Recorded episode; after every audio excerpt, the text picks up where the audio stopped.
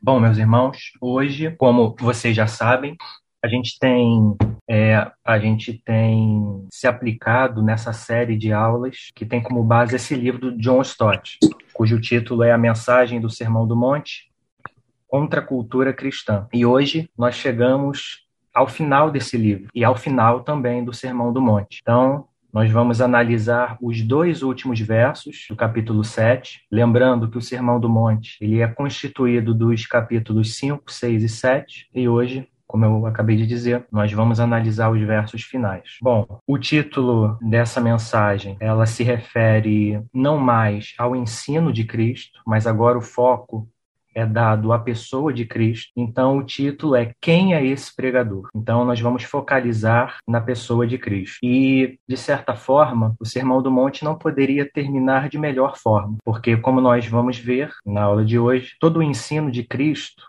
é intimamente dependente de uma correta compreensão de quem é o próprio Senhor Jesus. Então vamos lá para o nosso texto. Peço aos irmãos que abram aí comigo em Mateus capítulo 7, versos 28 a 29. Diz assim a palavra de Deus: Quando Jesus acabou de proferir estas palavras, ou seja, todo o ensino que até aqui nós é, fomos orientados, estavam as multidões maravilhadas da sua doutrina, porque ele as ensinava como quem tem autoridade e não como os escribas. O destaque essencial desse texto está na conexão necessária e importante que existe entre as palavras de Jesus e o próprio Jesus. Reparem que ao final de todo esse ensino do Senhor Jesus, havia ali algo que despertou a consciência das pessoas, que despertou a atenção delas e fez com que elas ficassem, como diz o nosso texto, maravilhadas. Talvez um melhor termo aplicado aqui seria atônitas, estupefatas. E por que isso? Porque mais do que o deslumbramento com o ensino estava o deslumbramento com a forma que esse ensino foi comunicado. Em outras palavras, a forma como Jesus comunicou o seu ensino. E isso fez com que elas percebessem isso, o que o nosso texto está nos apontando. Elas perceberam que em Jesus havia algo singular, havia algo que o destacava dentre os, os demais mestres do seu tempo. Eles perceberam que havia em Jesus uma excepcionalidade, que no nosso texto é definido por essa palavrinha, autoridade. Eles perceberam que Jesus falava como quem tem autoridade, ao contrário dos escribas e dos demais doutores da lei do seu tempo. É importante a gente compreender essa conexão que existe entre o professor e o seu ensino, porque quando a gente para para refletir sobre a reputação que o Sermão do Monte tem, mesmo em outras religiões, ou mesmo em pessoas que até mesmo não professam nenhuma religião, é uma reputação positiva. Algumas pessoas, dentre elas, leem o Sermão do Monte, têm contato com esses ensinos de Jesus e, da mesma forma como esses homens, ficam maravilhados, ficam emocionados. E até mesmo esses ensinos é, são assimilados como um padrão comportamental, como um padrão de moral, como uma orientação que é saudável para as suas vidas. Veja, por exemplo, aquilo que nós consideramos como uh, a regra de ouro, que está aqui no Sermão do Monte e já foi analisado por nós. Faça com os outros aquilo que você gostaria que fizesse com você. Essa é a chamada regra de ouro da fé cristã. Existem muitas pessoas que olham para isso e se conformam a isso, acham que isso é produtivo. Contudo, apesar de reconhecerem os ensinos de Jesus aqui no Sermão do Monte como úteis para suas vidas, ao mesmo tempo, elas consideram Jesus como uma voz no meio de outras tantas vozes e igualam os ensinos de Jesus com outros ensinos. Ou seja, não há nada no Sermão do Monte que seja exclusivo, que seja diferenciado das demais coisas que eles escutam por aí. E com isso, eles acabam particularizando a mensagem de Cristo, superficializando ela, relativizando os seus ensinos, ou seja, no final das contas, elas não conseguem captar a essência de todo esse discurso. E com isso, não se convertem a Cristo. E da mesma forma, nós que estamos dentro da igreja e que analisamos, a, a, analisamos as palavras de Cristo, reconhecendo a autoridade de Cristo, muitas vezes, por não estabelecer essa conexão de modo sólido entre o ensino e o mestre, às vezes nós acabamos de igual modo superficializando ou mesmo é, não assimilando do melhor modo, do modo mais apropriado nas nossas vidas, dos ensinos que aqui nos são comunicados no Sermão do Monte. Pegue, por exemplo, os ensinos de Cristo quando ele fala para nós darmos a, a outra face, para nós andarmos a segunda milha, para ao sermos despidos de uma peça de roupa, darmos também uma segunda peça. Para aquelas pessoas que estão dentro da igreja e que olham para esses para esses ensinos, sem reconhecerem a autoridade que está por detrás delas, se sentem muito, é, sentem muita dificuldade em aplicar esses ensinos nas suas vidas. Por isso, a importância de nós conectarmos o professor ao seu ensino e reconhecermos de modo sólido a autoridade de Jesus. Então, de modo resumido, o que nós podemos dizer acerca da importância desses versos finais do Sermão do Monte? A importância consiste em nós compreendermos de modo apropriado a autoridade de Jesus, a fim de que nós possamos assimilar do modo igualmente apropriado do seu ensino. Então, o nosso foco vai se voltar agora nesse momento para a autoridade de Jesus, ou seja, o que que essas pessoas que estavam ali ouvindo a Cristo perceberam no modo de Jesus comunicar as suas palavras que o fizeram ver essa autoridade. De modo geral, a gente pode dizer que a autoridade de Jesus foi compreendida por aquelas pessoas desses modos. Ou seja, existem esses graus de autoridade que foram percebidos por essas pessoas.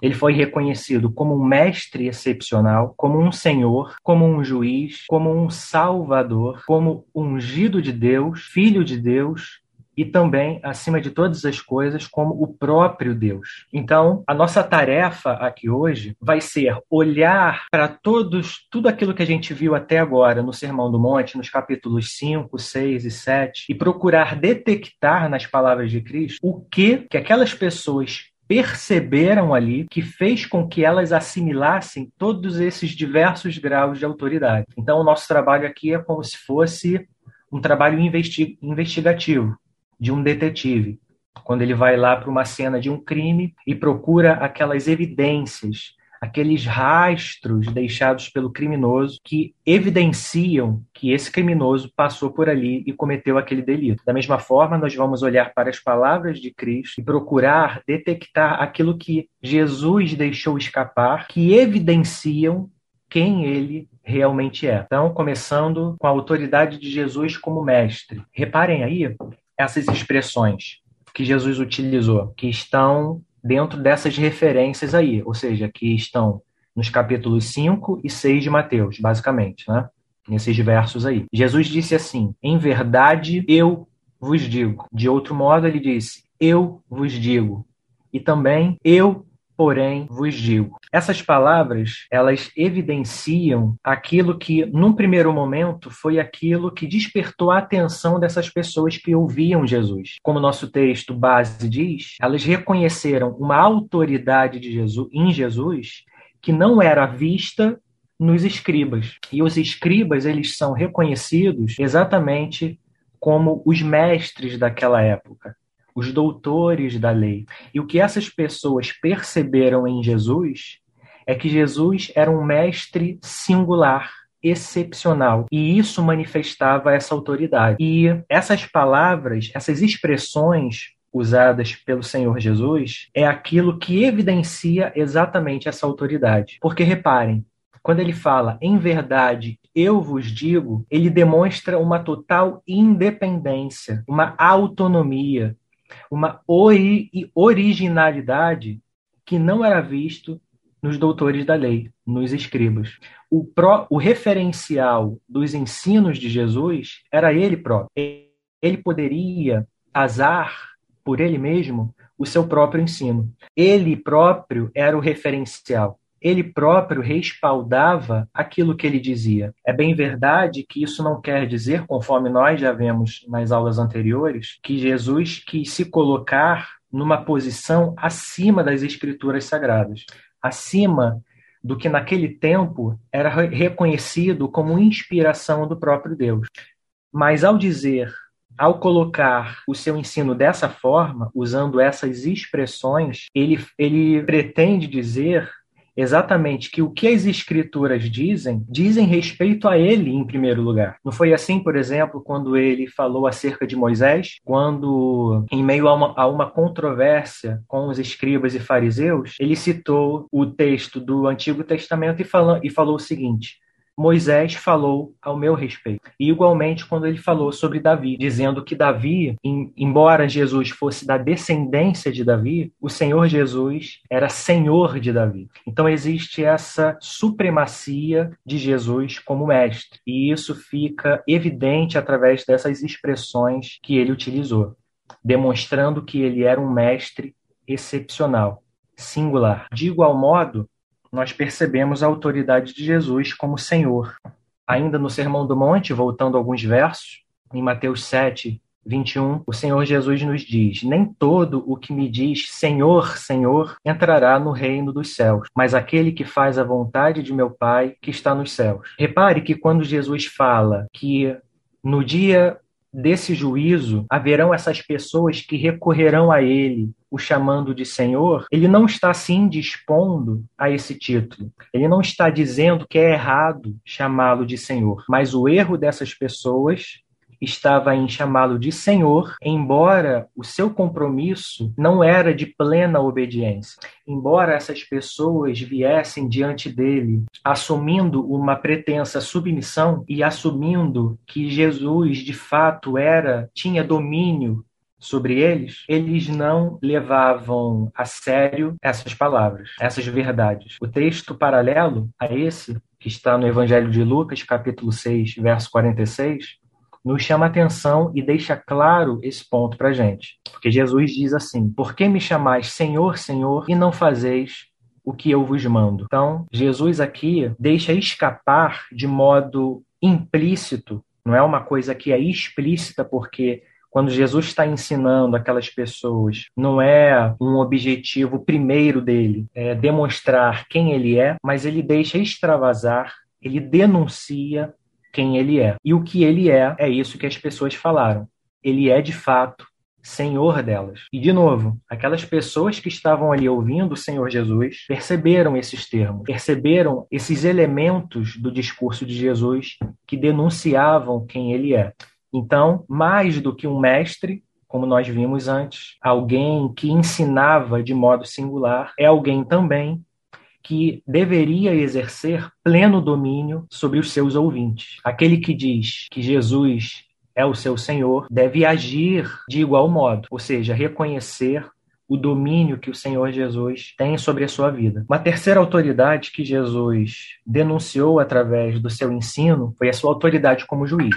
De novo aí, é, voltando a alguns versos no capítulo 7 de Mateus, nos versos 21 e 23, Jesus diz a seguinte coisa: Nem todo o que me diz Senhor, Senhor é, é, o texto de novo, né, que nós acabamos de ler. Entrará no reino dos céus. Mas aquele que faz a vontade de meu Pai, que está nos céus. Muitos naquele dia hão de dizer-me: Senhor, Senhor, porventura não temos nós profetizado em teu nome?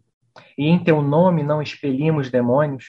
E em teu nome não fizemos muitos milagres? Então eu lhes direi explicitamente: Nunca vos conheci. Apartai-vos de mim, os que praticais a iniquidade. Repare como existe toda uma centralidade na pessoa do Senhor Jesus, nesse enquadramento que é o enquadramento que o Senhor Jesus nos dá, que é o enquadramento do juízo final. São as pessoas recorrendo a ele naquele último dia e estabelecendo um diálogo. Elas chegam diante dele e colocam diante dele o seu caso, a sua defesa. Contudo, repare como o Senhor Jesus responde a eles. E a ênfase aqui é justamente que o próprio Senhor Jesus está colocando está se colocando na posição de juiz. Repare como as pessoas recorrem a ele para estabelecer o seu caso, para se defenderem. Reparem como o Senhor Jesus é o próprio critério pelo qual eles estabelecem o seu caso. Olha, olha o que essas pessoas di, dizem diante do Senhor Jesus. Porventura não temos nós profetizado em teu nome, e em teu nome não expelimos demônios, e em teu nome não fizemos muitos milagres? Ou seja, Jesus é o critério que é apresentado por essas pessoas para que fossem absolvidos, para que fossem salvos nesse tribunal divino. E reparem também no verso final como o próprio Senhor Jesus é quem estabelece a sanção. Então eu lhes direi explicitamente: eu, não outro, eu, o próprio Senhor Jesus, nunca vos conheci. Apartai-vos de mim, os que praticais a iniquidade. Então fica muito claro quando Jesus fala nesses termos que ele será aquela pessoa que no juízo final julgará as pessoas. Ou seja, mais do que um mestre, mais do que um senhor, ele é também o juiz de toda a humanidade. Em quarto lugar, nós vemos também a autoridade de Jesus como Salvador. Reparem aí no texto de Mateus, capítulo 7, versos 13 a 14. Jesus diz assim: Entrai pela porta estreita, larga é a porta e espaçoso o caminho que conduz para a perdição. E são muitos os que entram por ela, porque estreita é a porta e apertado o caminho que conduz para a vida, e são poucos os que acertam com ela. Reparem uma coisa incomum que existe entre esse texto e o texto que nós analisamos antes. Aqui Jesus diz assim: entrai pela porta estreita. Ou seja, ele está orientando as pessoas a tomarem um caminho que conduz à salvação, que conduz à vida, ao contrário daquele caminho que conduz à morte e à perdição. Do mesmo modo, no texto que nós vemos, vimos antes, ele diz assim: Nem todo que me diz Senhor, Senhor entrará no reino dos céus. Novamente, Jesus está nos comunicando aqui uma passagem, um caminho que deve ser percorrido. Aqui, no texto de Mateus 7, 13 a 14, ele fala sobre uma porta estreita. E nesse texto de Mateus 7, 21 a 23, ele fala sobre um reino dos céus. Ambos lugares onde nós precisamos entrar. E reparem como que as pessoas devem entrar nesse lugar de vida e de salvação.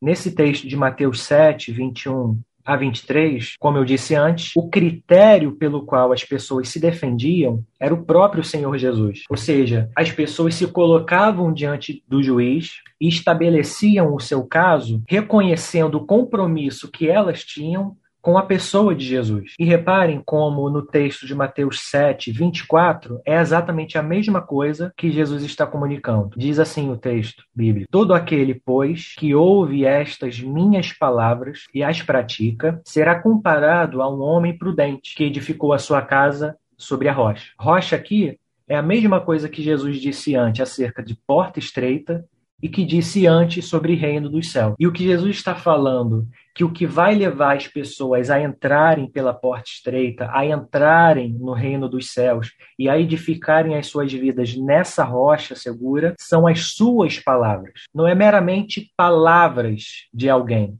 mas as suas palavras. Reparem como Jesus está se colocando aqui como esse elemento salvador, esse elemento justamente que irá conduzir as pessoas por esse caminho de salvação que leva à vida. Então, em quarto lugar, Jesus deixa escapar essas palavras que o identificam como o, salva, o salvador de toda a humanidade. Dúvidas até aqui? Nenhuma dúvida aqui por enquanto. Então, então vamos lá. Em quinto lugar, nós podemos perceber também no Sermão do Monte a autoridade de Jesus como o ungido de Deus.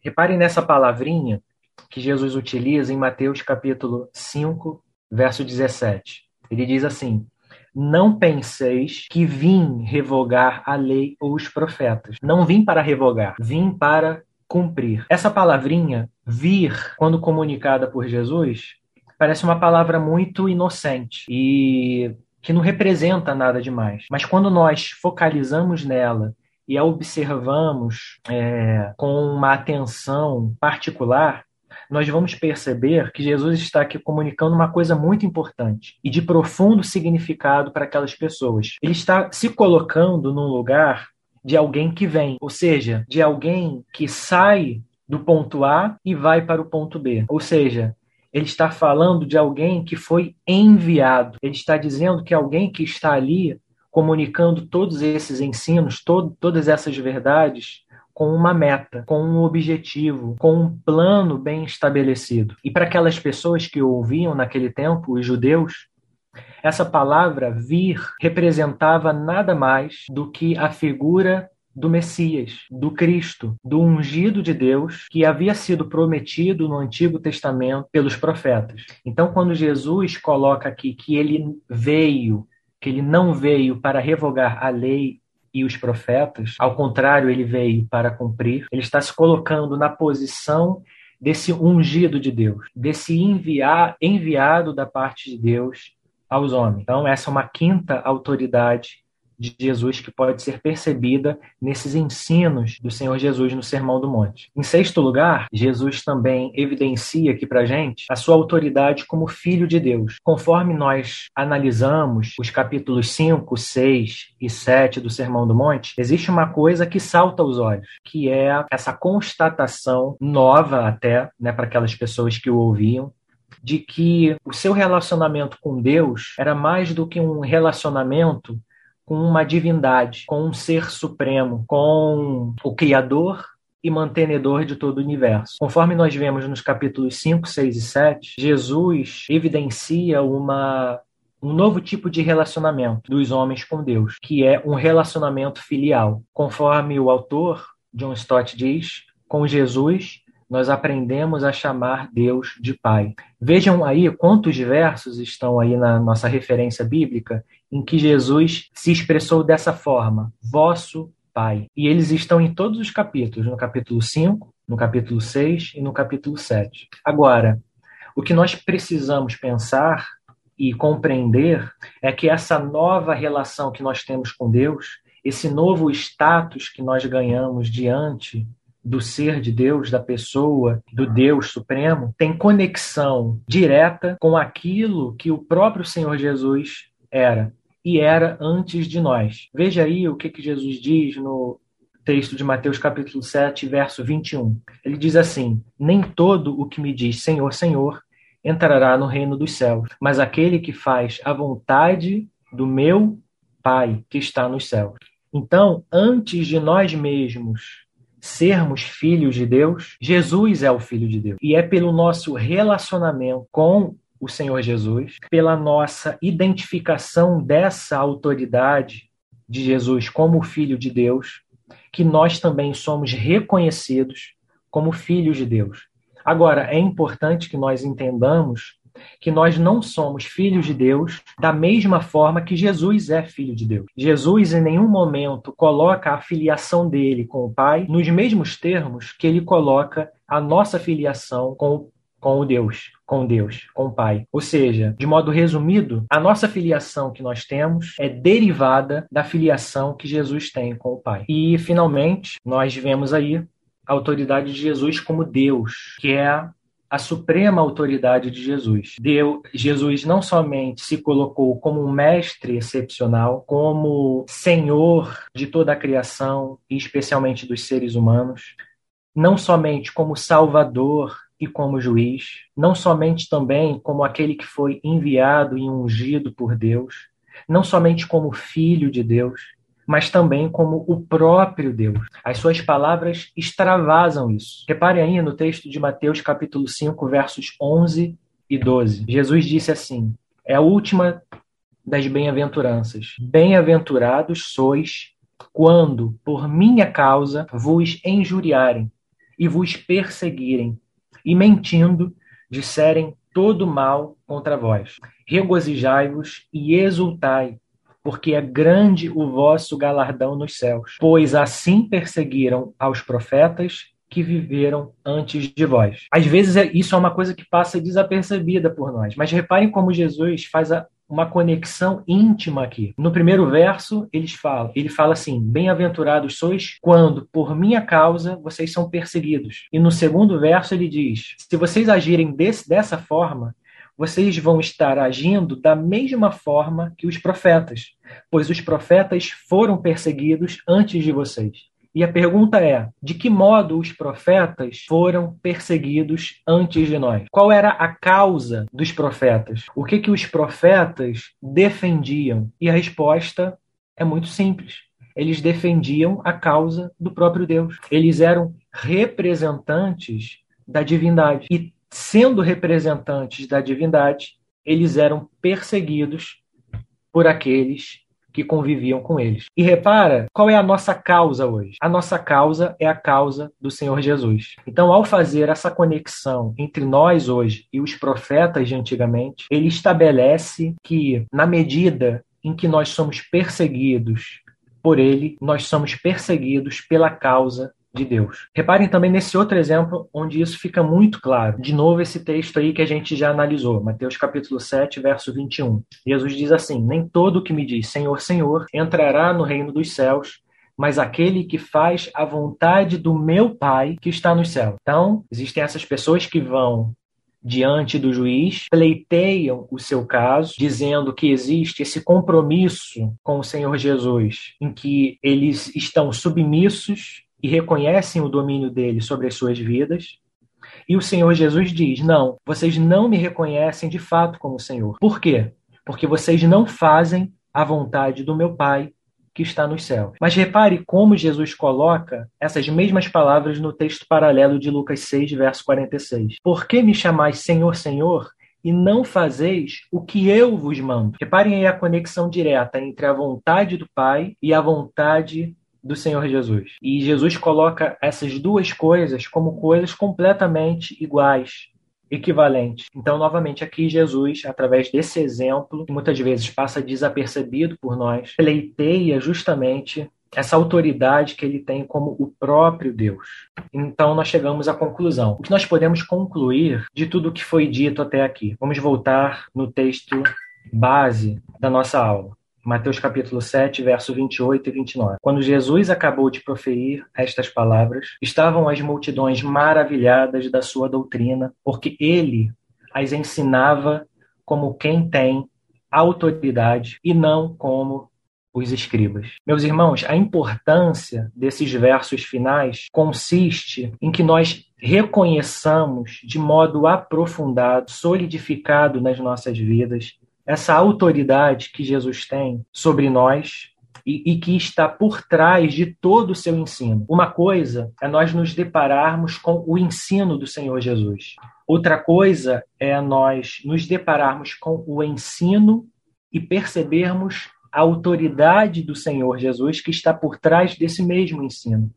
E a pergunta que é nos feita nesse momento, como conclusão, é: você já reconheceu a autoridade que Jesus tem sobre a sua vida? Você o reconhece de fato e de verdade a autoridade que ele tem como um mestre excepcional, como o seu Senhor, como o seu Salvador, como o seu juiz no dia do juízo final, como o ungido de Deus, como o filho de Deus, como o próprio Deus. Se nós compreendemos toda essa gama de autoridade do Senhor Jesus, nós vamos compreender o seu ensino de um modo singular. Então, essa é a primeira pergunta que se apresenta diante de nós como conclusão. Realmente eu reconheço o Senhor Jesus como autoridade desses ensinamentos? E, em segundo lugar, eu gostaria de lembrar com vocês esse verso do Sermão do Monte que se caracteriza como a grande ênfase do ensino do Senhor Jesus. Ele diz assim, no capítulo 5 de Mateus, verso 20: Porque vos digo que, se a vossa justiça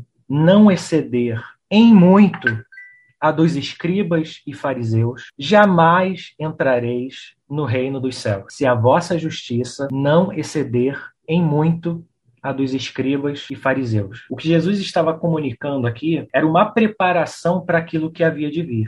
Jesus estava dizendo o seguinte: olha, através dos meus ensinamentos, eu vou colocar diante de vocês algo que é muito elevado, algo que, quando obedecido, vão fazer com que a justiça de vocês exceda em muito a justiça daqueles que são vistos do, do, lado de fora, não somente daqueles que não reconhecem a divindade, quanto também aqueles que estão dentro de outras religiões. Ou seja, Jesus estava dizendo o seguinte para a gente: o que eu estou colocando diante de vocês, conforme diz John Stott, é, é algo contracultural, é algo que vocês não vão aprender na cultura deste mundo, é algo que vocês não vão ouvir na mídia. A mídia não vai proclamar isso. Vocês não vão ouvir isso nas escolas. Vocês, vão, vocês não vão ouvir isso nos professores e filósofos desse mundo. Vocês vão aprender isso comigo, através das minhas palavras. E daí, tendo em vista esse elevado ensino que Jesus coloca diante de nós, a importância de nós reconhecermos a autoridade que está por trás desse ensino. Então veja só, veja como que é, um, é, é uma coisa sempre jogando para outra. Num primeiro momento, nós precisamos reconhecer a autoridade de Jesus para reconhecer o seu ensino. Ou seja, nós não vamos entender profundamente o que é esse ensino sem reconhecer quem Jesus é. E da mesma forma, nós não vamos assimilar esse ensino nas nossas vidas se isso não for feito por esse poder, que é a compreensão de quem Jesus é. Então, reparem, esse padrão estabelecido pelo Sermão do Monte não será alcançado de modo nenhum em nossas vidas pela simples compreensão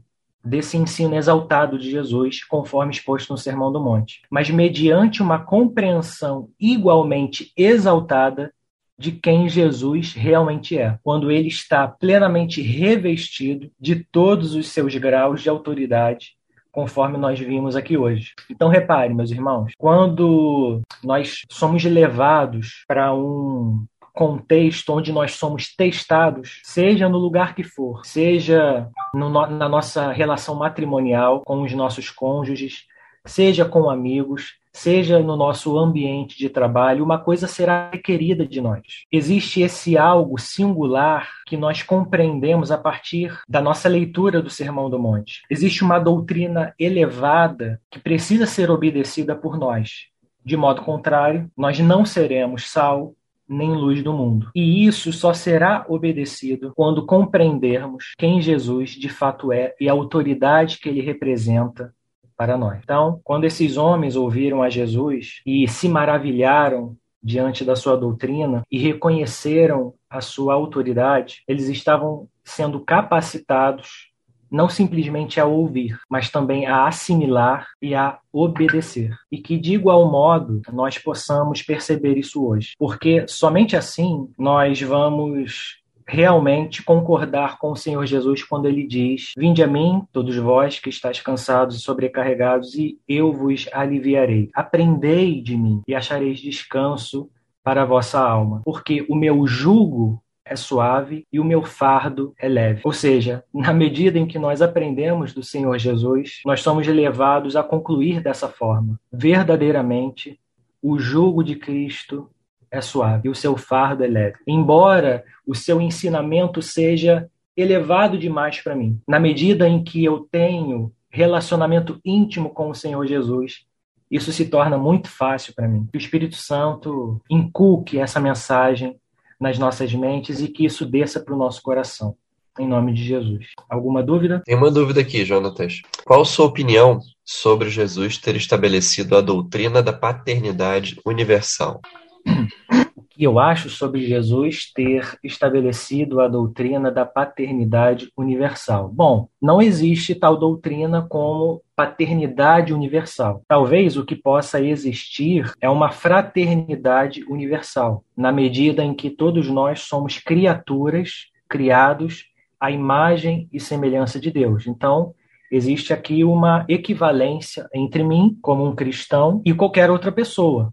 Nós estamos no mesmo nível de criaturidade, de seres pessoais criados à imagem que carregam essa imagem e semelhança de Deus. Agora, a relação filial, essa relação onde nós podemos clamar Abba Pai, ela só é compreendida e assimilada através do nosso relacionamento com o Senhor Jesus. Então, quem não se relaciona com o Senhor Jesus como filho, não pode se relacionar com Deus como pai. Então, existe essa ligação. Jesus precisa ser nosso irmão, de certa forma, né, para que Deus possa ser o nosso Pai. Então, foi Jesus quem nos ensinou a chamar Deus de Pai. E fora de Jesus não há paternidade divina, ok? Beleza, mais nada aqui não. Ok, então, vamos orar, pessoal. 10 horas já para encerrar nossa aula. Deixa eu voltar aqui para a tela. Estão me vendo aí? Estão, né?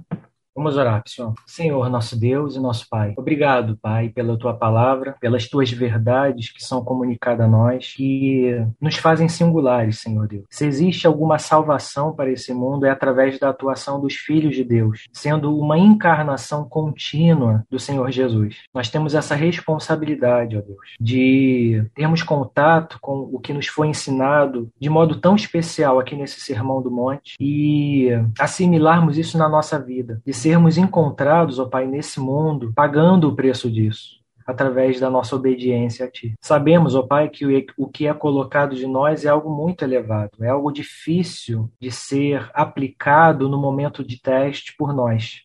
Pobres criaturas cheias de fragilidade. Dependemos de Ti, Senhor Deus. E sabemos, reconhecemos que enquanto Jesus Cristo não for essa nossa suprema autoridade, não estiver sentado sentado no trono dos nossos corações, de modo exclusivo, de modo supremo, não haverá chance de obediência, Senhor. Porque, como eu acabei de dizer, em nós não é encontrado forças tais para isso. Pedimos, portanto, a Deus que o Senhor faça assim, que o Senhor Jesus seja entronizado, pleno de autoridade no nosso coração, a fim de que no momento de teste nós possamos ter esse estado de espírito, essa paciência, essa misericórdia, esse amor que nós encontramos na pessoa do Senhor Jesus. Sabemos, ó Pai, que não é fácil dar a segunda face, dar a outra face, andar a segunda milha. Não é fácil, ó Pai, abnegar dos nossos bens. Contudo, ó Pai, reconhecemos que em Jesus Cristo existe esse poder, e esse poder nos é dado através do Espírito Santo de Deus. Que seja assim, Pai, de tal modo que aconteça com a gente aquilo que aconteceu no Mar da Galileia. Em Jesus chamando os seus discípulos para serem pescadores de homem, eles não titubearam, eles não hesitaram, Senhor Deus. Eles não pensaram duas vezes. Eles simplesmente simplesmente largaram as suas redes e seguiram o Senhor Jesus. Que de igual modo, Pai, nós essa mesma ilustração se cumpra nas nossas vidas. Ao chamado do nosso mestre, nós imediatamente corramos na direção da obediência, na direção do serviço, a fim de que de fato, Pai, nós sejamos sal e luz desse mundo. Faz assim o que nós pedimos em nome do Senhor Jesus. Amém. Amém. Aqui tudo tranquilo, galera. Amém. Jonathan, deixa eu dar só um recadinho aqui, pessoal.